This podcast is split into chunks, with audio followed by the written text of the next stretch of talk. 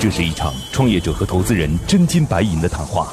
创业者要打动投资人，拿到百万至千万元融资；投资人要用专业和经验慧眼识珠。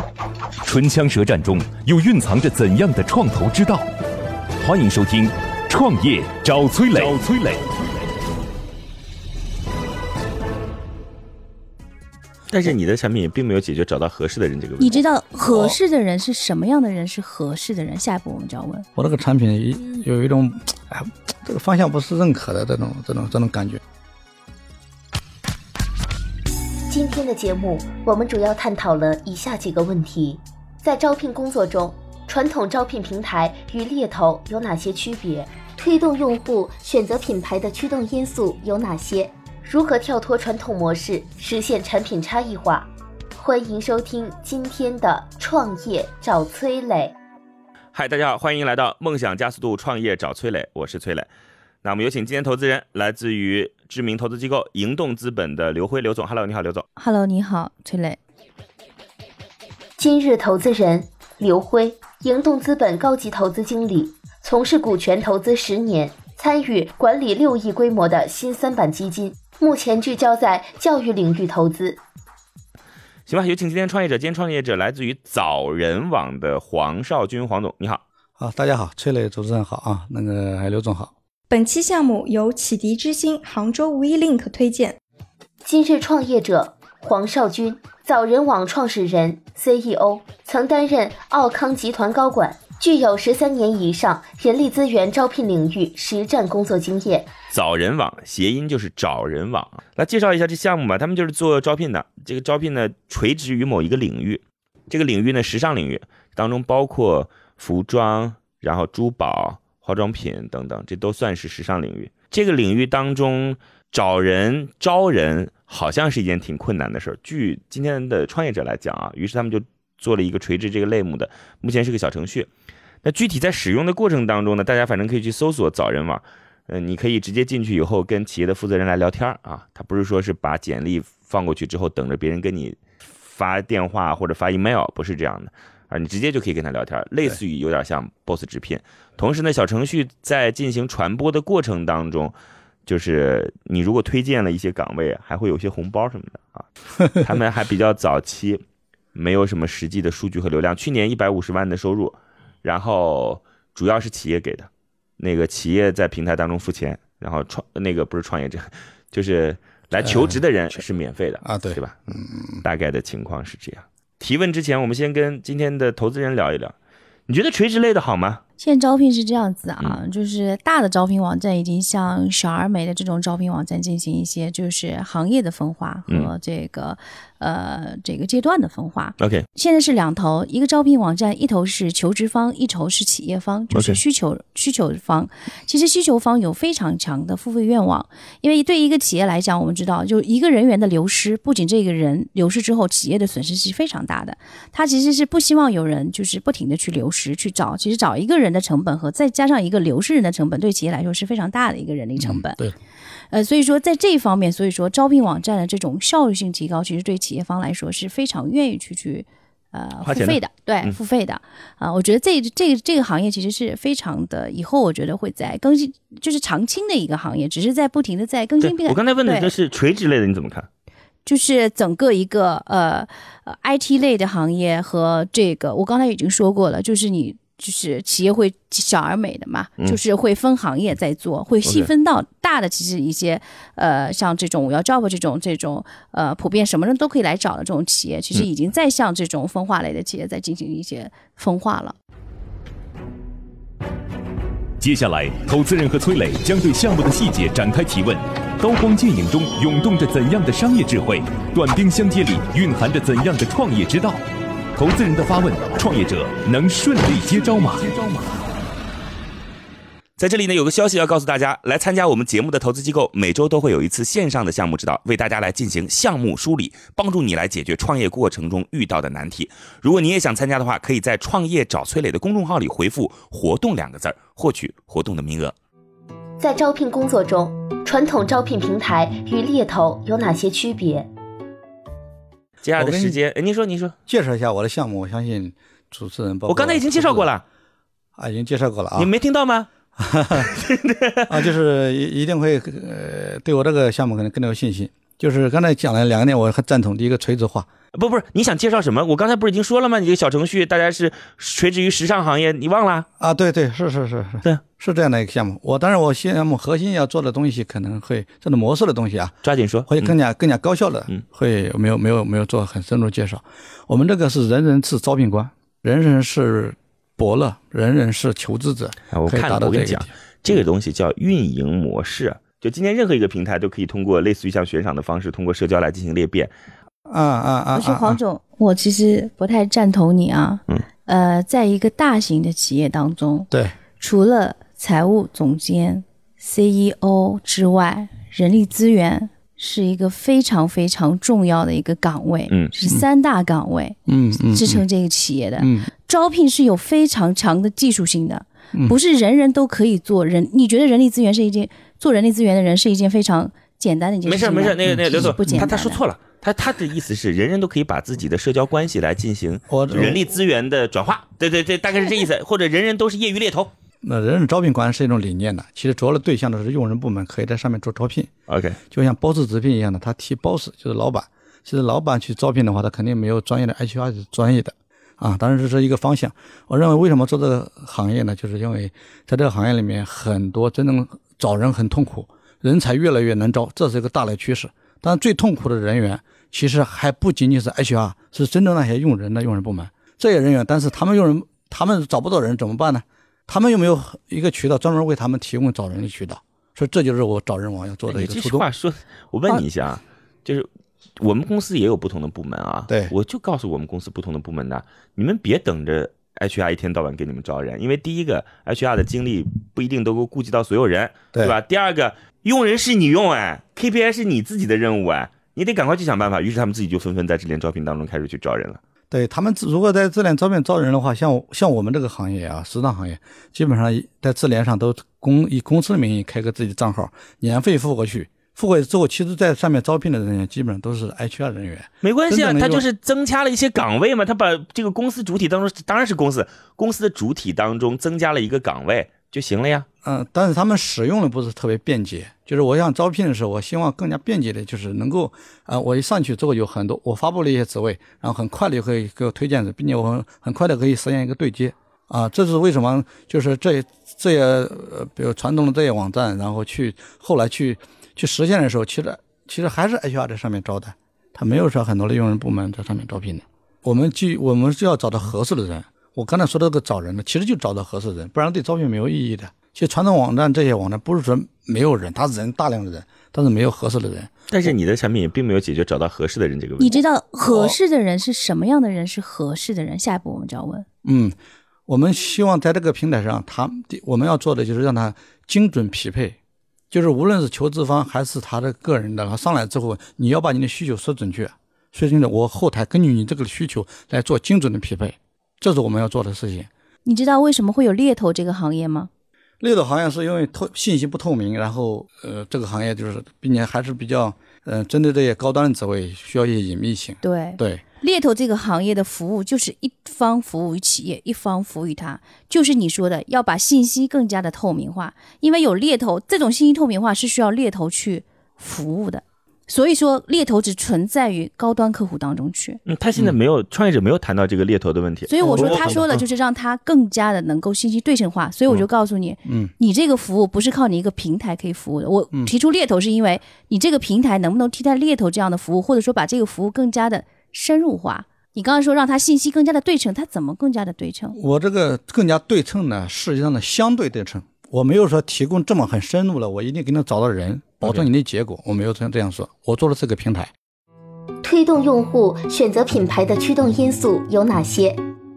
我们稍微聊两句啊，因为我刚才也用了你的平台，啊、就是今天如果你用产品逻辑在说的话，我是一点儿都不认的。你认为你到底这个产品优越在哪儿呢？我不认为跟其他有什么区别。那我主持人，我请问一下，比如现在能够兴起的 BOSS 直聘，它主要是解决一个什么问题呢你说的 BOSS 直聘聘，对，指的是，就是 BOSS 直聘，就是我觉得是这样啊，就是从刚才这个逻辑来看，OK，对，就是解决的是用户在平台体验的问题。就因为过去是由招聘方主动打电话给，对就是应聘者的，他体验是哪些体验呢？你指的是及时性的体验。啊，及时性的体验。对，OK，我们而且 boss 直聘也并不是都是 boss 在打电话啊，这点可要搞清楚啊。但是是及时性，对吧？OK，及时性，我认为及时性很重要。对，及时很重要。还有其他的吗？嗯，我并不认为其他有更多的改变那如果。这样呢，就是我们可以得出来一个 boss 直聘，就是因为解决它个及时性，它就可以做得这么好，OK，是吧？就是其实我们这从这个角度来说，我们在思考找人我们做的事情，第一个也是及时性的问题。就是我可以得到简历，我可以去后期就是呃给呃打电话过去，我但是我并没有把这个在事情放在前面我我并没有有在你的产品当中有这样的感觉，因为刚才我就注册了之后，在上面发了 M 的消息，嗯到现在为止，我在跟你聊天的过程还看了一下手机，别人并没有搭理我。啊，我们现在这个平台还在内测，不好意思，上面那些职位都是我们自己现在发布的一些职位，我们没有真实的客户现在上来了，所以这个的话要解释一下，还在内测。如果内测上来之后，如果如果做两三个月之后还是这样的话，我觉得这就是我平台没做好的。我觉得是这样啊，就我们有的时候呢，总会认为说，哎，他就是那点产品好，所以他出来了。我特别不认同，就是这个当中巨大的力量其实是就是营销力量、市场力量和流量最终给他带来的结果。就是他可能刚开始提出了个概念，但是他真正火还得有无数的庄家愿意去买，愿意去投量大量的钱，再去带动散户等等。我指的意思是，今天我们看来，你刚才问我这个问题说，智联呃那个就是 BOSS 直聘到底为什么？我说是因为用户的及时性没了，但可能这个事儿不是最重要的，这事儿是因为前期 BOSS 直聘拿出大量的钱来干这件事儿，然后用这个品牌去驱动用户加入进来。对，所以 我我理解你意思，说一个平台它好不好，其实呃有没有价值取决于用户。对，就是你能不能解决他的需求的我。们我们并不在讨论同一个问题。啊，比进来就抱着大佬的大腿。说过优蓝网吗？知道，幽兰网，嗯很熟悉，老朋友。幽兰网是做什么招聘的吗？做蓝领培训和哦，蓝领培训。哎，好像这企业在哪儿啊？北京，是对，叫王云雷，嗯，嗯，王总做的。你和你们有有投资这个平台？我们有有联系的，有联系的，对。OK，所以我觉得，如果今天说靠这样的一个想法来驱动，哎，我是说这是其实是一个挺无解的事儿。刘总，刘总，你觉得这是个挺无解的事儿吗？就是我想好了，的确他需要两个亿来干这件事儿，那问题是你得支撑起来，你拿到这两个亿的，不是就是背书和能力啊。哎我觉得，我觉得，呃，我为什么提到优蓝网？嗯，就是你在大消费领域当中，他们最痛的是什么？门店的这种最底层的人员流失率是非常高的。OK，他们其实是非常想要找到这些非常合适的人，并且他们会反复的去招聘，因为流失率高嘛。OK，这是他们，所以我说优蓝网这种蓝领工人和这种最底层的这种所谓的门店的这些企业的这些人员，其实是一个流失率很高，并且会重复招聘的一个事情。嗯，如果你你说你在消费品当中连设计师，设计师是什么样子的？嗯是需要的是什么？我刚才说的是需要猎头的。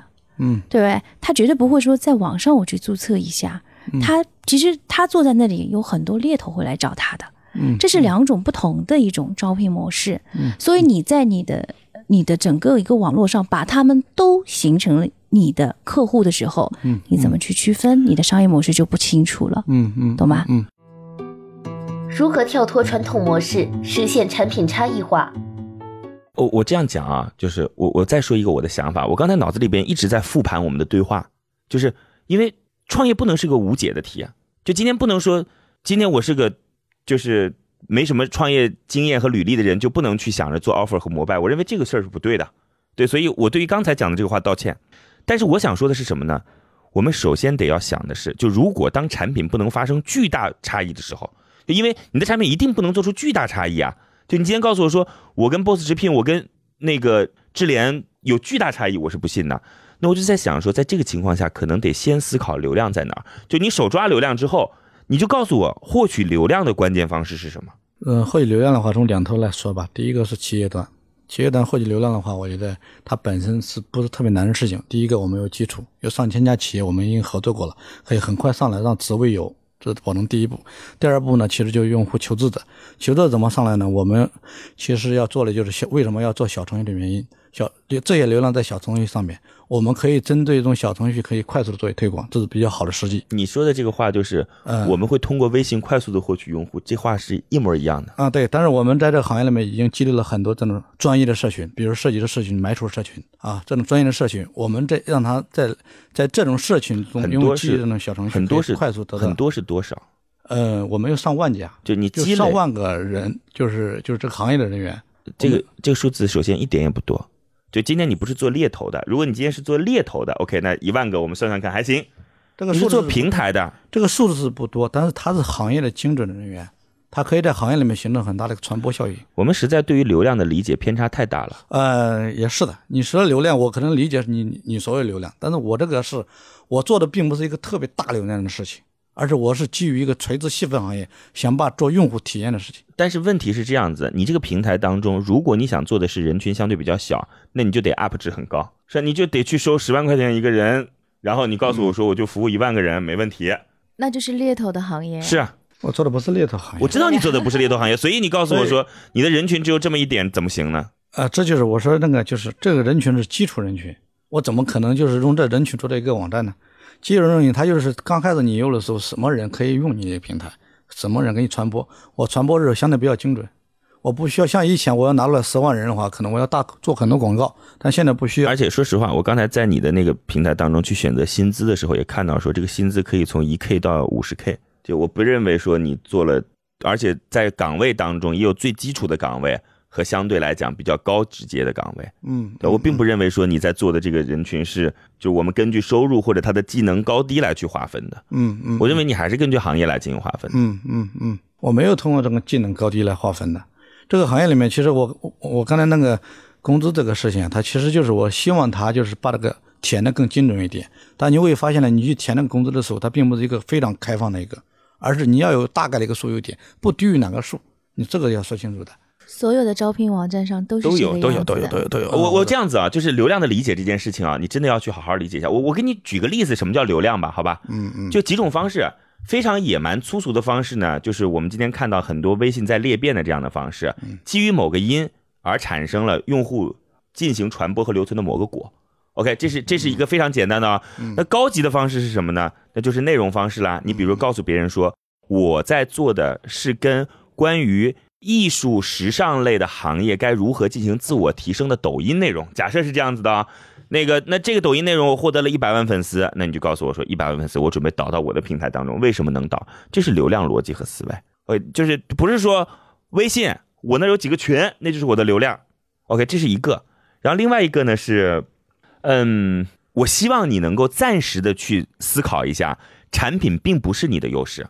你可以说我过去行业的积累是优势，没问题，对，但产品一定不是你的优势。从现在来看，它不是那种形态发生巨大差异的产品。嗯 OK，而且我也不认为在这个行业当中能够出现说产品有巨大差异。这这很简单，需求放那儿就是企业，然后应聘的，就两两者如何产生链接，是吧？招聘网站其实刚开始就是人才市场搬到网上嘛。对吧？嗯，这个是没错的，如果啊，就是从线下到线上。对如果今天啊，我们说有一个产品形态完全不同，我觉得我瞎编一个啊，我觉得我编的这个，那可能说我这个产品就是跟别人不一样，所以我要主打产品什么呢？就是当一个我就从九八五二幺幺当中挑毕业生，就是九八五二幺幺啊，或者美国知名院校排名全全美前五十的，嗯。呃我讲完啊，嗯嗯嗯，就是我给这些学生在开始的时候就有一个产品，是让他更清晰的了解他所属的专业和他自己的基本情况，在行业中有哪一个企业与他是相匹配的，哪些岗位，然后我会告诉他薪资大概是多少比较好，像他的行业未来应该如何发展，就是针对于他个人的情况来去进行职业定位。OK，这第一步啊。等他到了工作岗位之后，我还会给他日常的一些 tips，对吧？你就不断的来给你，然后告诉你说，你到了未来的一年时间当中，你应该去做一些规划了。这当中包含人和人工智能。假设是这样的啊，那当你要下一个再换工作的时候，我自动就会告诉你了。你现在你比如说做销售的，你现在已经做到多少了？你应该到下一个公司，下一个公司应该是什么？公司都摆在那儿啊。我告所有的，就这种产品形态跟那个。我们过去那个是完全不同的，它是以人来作为主体，跟你去做职场的建议的。OK，如果你今天拿的是这个产品，我们可能不会跟你谈流量，我们就谈这个逻辑对不对？你能不能找到那个九八五二幺幺的优秀毕业生，对吧？哈佛的毕业生能找到，那我们不会谈流量的。这就是产品和就是你到底应该看重产品还是看重流量？我我问一下投资人，你你认同我的这个说法吗？对对，我认同，因为你说的这种模式我也看到过。OK，并且可能跟你说的这个九八五跟二幺幺不太一样，嗯但是我们是做的这种职业培训的这种，一头是职业培训网校的职业培训，一头就是你刚才说的，我会不停的给你做职业的，不仅是给你做职业的规划，还会告诉你在这个阶段你还需要做什么样的培训。对有人在做了，已经。对对，我我的意思是啊，它跟过去那种就所谓的是我我在这中间做一个就是链接器的那种模式是完全不同的，对吧？那我们可以谈产品。黄总，你要知道，招聘网站的本质是什么？就是让企业招到合适的人。对，现在就是说，当然，我们不管是从这个招聘网站，从线下的人才市场到线上的招聘网站，这种都是能够让企业找到合适的人这样一个目的更加的方便和快捷，包括 Boss 直聘，对对吧？